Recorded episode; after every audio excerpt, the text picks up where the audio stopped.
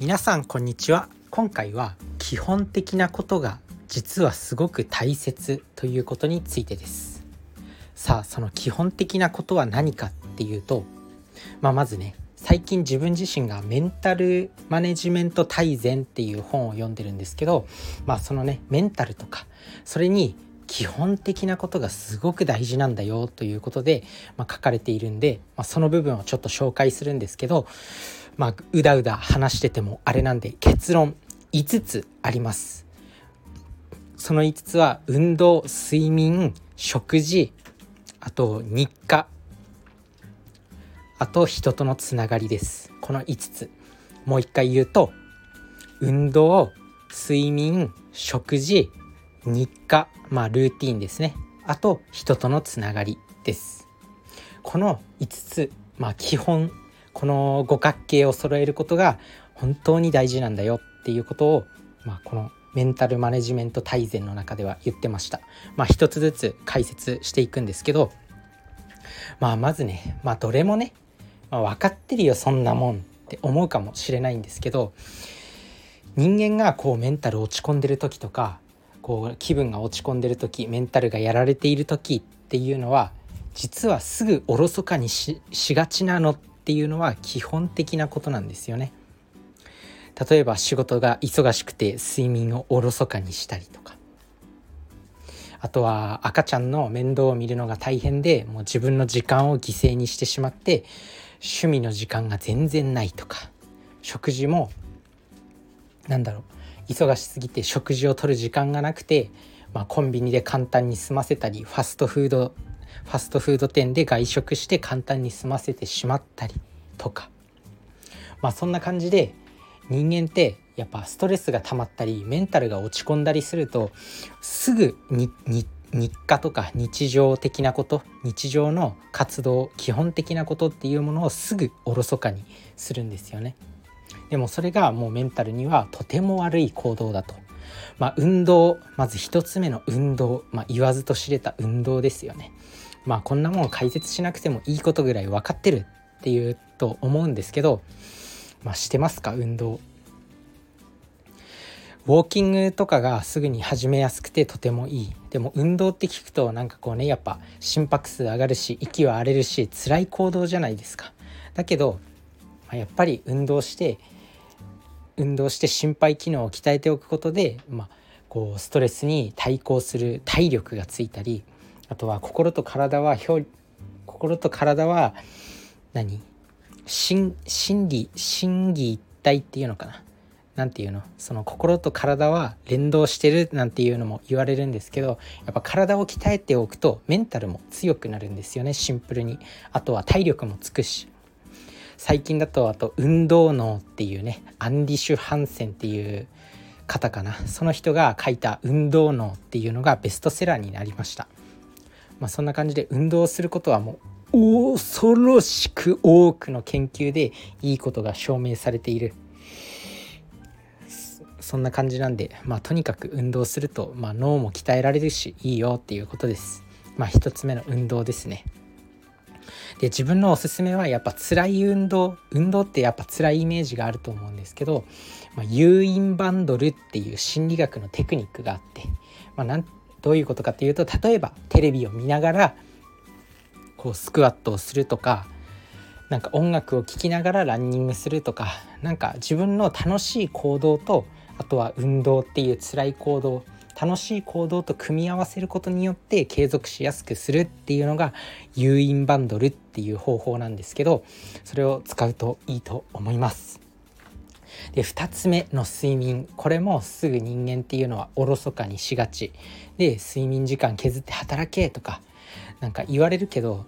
なんだかんだ言って、まあ、ショートスリーパーで働けるのはごく一部の人で、まあ、人それぞれ睡眠時間はあるあるんですけど、まあ、そこはねなんかショートスリーパーになりたいとかって、まあ、自分自身も一時期は思ったりしたんですけどもう無理なんですよ。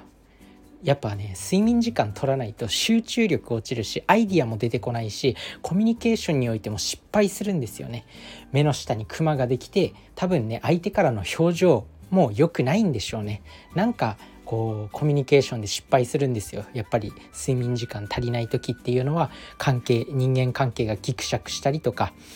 なんかそんな感じになるんですよね自分では何とも思ってないって思ってもなんか知らないけど睡眠にはそういった魔力があるのか何なのかすごい不思議なんですけど睡眠不足っていう時はすごく調子が悪いです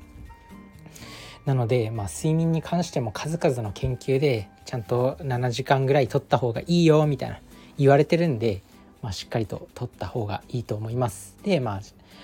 睡眠の質を高めるために少しでもなんか寝る前のスマホいじりをやめるとかブルーライトを避ける。あとは睡眠の90分前に入浴するといいよっていうふうに言われたりとかあとは室内の温度が18度から18度ぐらいが睡眠には適してるよとかまあこだわれるところはとことんこだわって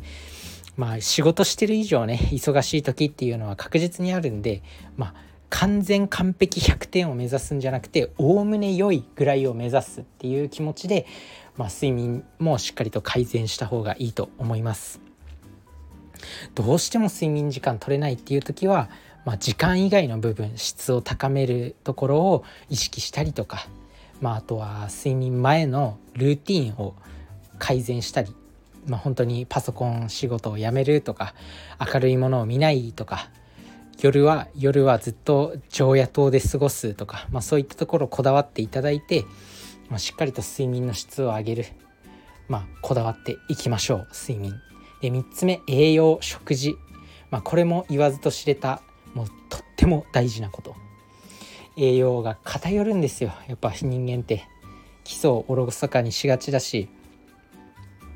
美味しいもので溢れてるんでやっぱ世の中って。で自分自身も会社の同僚とかと話すんですけどまあ毎日帰ったらお酒飲んでですき家とか松屋とかそういった簡単に食べれるものマクドナルドとか簡単に食べれるものを食べてなんかお酒飲んで寝るっていう人が結構ね多いっす。で会社の同僚見てても仕事しながらレッドブル飲んだりなんかしてるんですよ。なんでそういうことするんだろうって、まあ、自分自身はまあすごい疑問なんですけど、まあ、そういうもんなのかなって思います。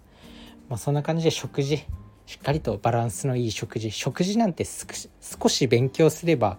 まあ、バランスのいい食事なんてわかるんであとは外食するなら定食をなるべく選ぶようにするとか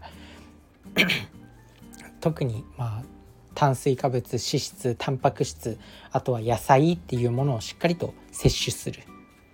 あとは科学的に健康にいい食材っていうのは決まっていて、まあ、炭水化物に関しては全粒粉とかそういうなんだろう生成されてない茶色い穀物あとはそばであったりタンパク質でとてもいいのは鶏肉と魚。牛肉はあんまり良くないって言われてます。まあ野菜に関してはもうどの野菜も健康的ですほぼ。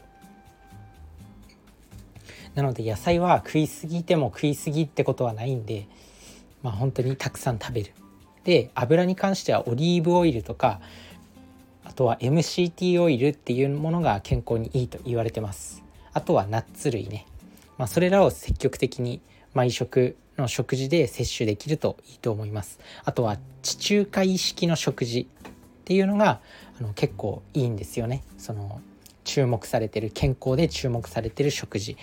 是非地中海性の食事地中海式の食事で検索して、まあ、自分でそういう食材を積極的に摂取するようにしてみてください。で次、まあ、日課ルーティーンっていうことなんですけどやっぱルーティーンが崩れると人間ってメンタル崩しやすくなるんですよ。まあ、人間って、まあ、ルーティーンがこう確立されてると心理的安全性を感じるようにできてるんですよね。なので、まあ、コロナ禍になって人間って今まで会社に出勤して、まあ、帰ってきてみたいなのが一般的な生活だったけどコロナになって部屋に引きこもるようになって誰とも会えなくなってでメンタルの不調をきたす人も結構増えたんですよね。まあ、そんな感じで人間ってやっぱ日常が崩れるとちょっと不調メンタルに不調をきたすっていうことが発生してくるんですよ。だからなるべくこう自分のねいいルーティーンっていうものを確立してまあ自分だったら朝起きたらコップ1杯の水を飲むとかあと何夜寝る前に10分間の瞑想をするとかそういったまあいくつか、まあ、まだまだ自分にとってのルーティンっていっぱいあるんですけど、まあ、このポッドキャストを必ず撮るっていうのもルーティンだしそういうルーティンを守るとすごく自分の何て言うんだろう。こう安心感が生まれるんですよね。今日もできた。今日もできたみたいな感じで。まあ、そんな感じでルーティンを持っておくとメンタル安定しやすいよということです。で最後の人とのつながり、まあ、これですね。やっぱり人間って一人になりたい時もあるんですけど、まあ、そういう時は一人になって自分のメンタルを回復させてもらってまあでも人間って昔からやっぱり人と関わることで生きてきた。っていうのがあるんでどうしても人と関わるっていうのはもう必須なんですよね。でまあ原始時代の生活を見てみると例えば、まあ、午前中は狩りに出て午後は焚き火の周りでみんなで集まって談笑するっていう、まあ、原始時代の生活ですねそういったことがずっと繰り返されてきたんですよ。なので人間もやっぱ人とのつながりがないとストレスが溜まるようにできてるんですよね。メンタルが崩れるようにできてるんですよね。なので、まあ、人とのつながり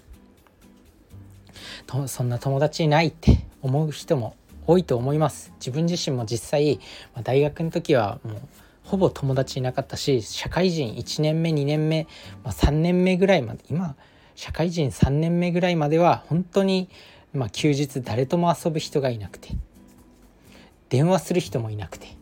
ていう感じでした。最近になってようやくねなんかちょっとずつこう休みの日でも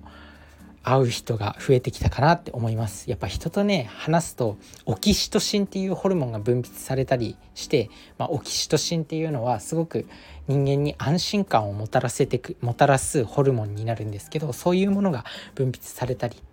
まあ、あとはなんだっけあの研究で幸福な人はどういう特徴があったかどういう資質を持っていたかっていう、まあ、いろんな研究があるんですけどそういったもので人とのつながりが多かった人が、まあ、幸福度が高かったっていう、まあ、死ぬ時に幸福度が高かった人は、まあ、人間関係が良かったっていう研究がねあります。